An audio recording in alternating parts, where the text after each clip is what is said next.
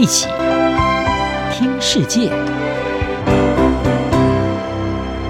欢迎来到一起听世界，请听一下中央广播电台的国际专题报道。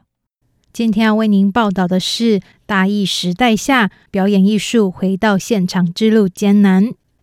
COVID-19 疫情走过两年多，对表演艺术产业产生深刻的影响。疫情封锁之下，表演者丧失了一整年的现场演出机会。在经济逐渐重开之后，还是面临到疫情起伏的不确定因素。中长期的效应在今年将会逐渐浮现。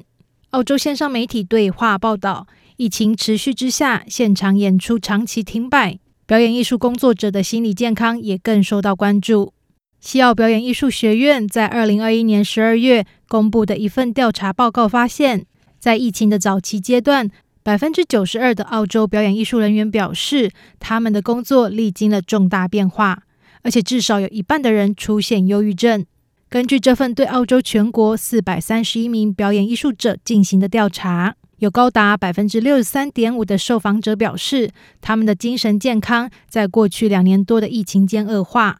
值得注意的是，在这一项调查中，受心理健康状况不佳影响最大的受访者是刚起步的艺术家、自由艺术工作者和女性。和其他行业的女性一样，女性表演艺术人员在疫情期间面临到更多的挑战。封锁期间，看到家庭照护的责任增加，照顾年迈的父母和孩子的责任都落在他们的肩上。对自由艺术工作者来说，则是面临到欠缺保障的境况。经常发现他们被政府的支持计划排除。刚起步的表演者面临到的困境，则是疫情两年间工作几乎停摆，失去了获得新网络和建立职业生涯的机会，让他们顿失人生方向，质疑他们在艺术领域的未来。不只是艺术家个人，许多演出团体也承受着极大的营运压力，要努力维持营运和弥补收入损失。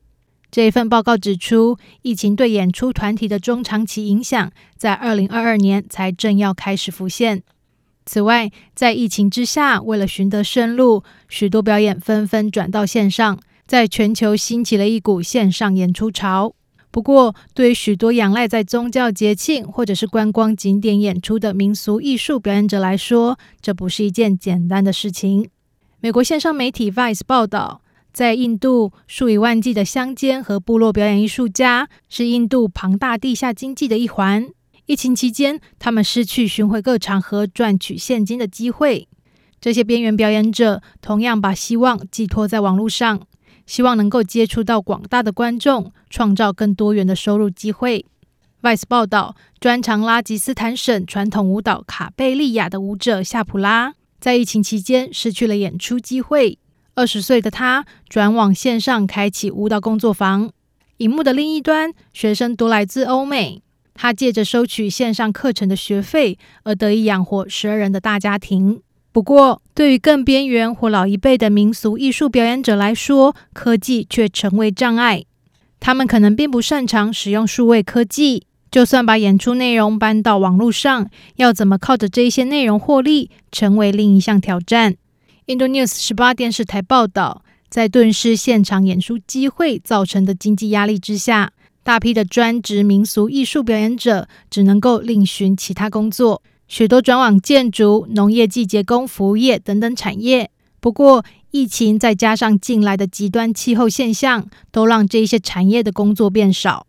此外，专家并指出，疫情对印度的民俗艺术造成长远影响。因为许多转行到其他行业的表演者，可能之后再也无法回到表演艺术工作。印度民俗艺术专家拉尔博士说：“当经验丰富的民俗艺术表演者没有办法靠着演出为生，被迫转行，这意味着经验传承被中断。而这不仅是个人的生计问题，也关乎这一项艺术的生存。”专家呼吁，即便可以逐渐回到现场演出，但面临疫情的不确定性。以及长期疫情对表演艺术产业的中长期影响陆续显现，各国政府应该协助提出长久之道应对，让表演艺术工作者和这些艺术能够安然走向后疫情的复苏之路。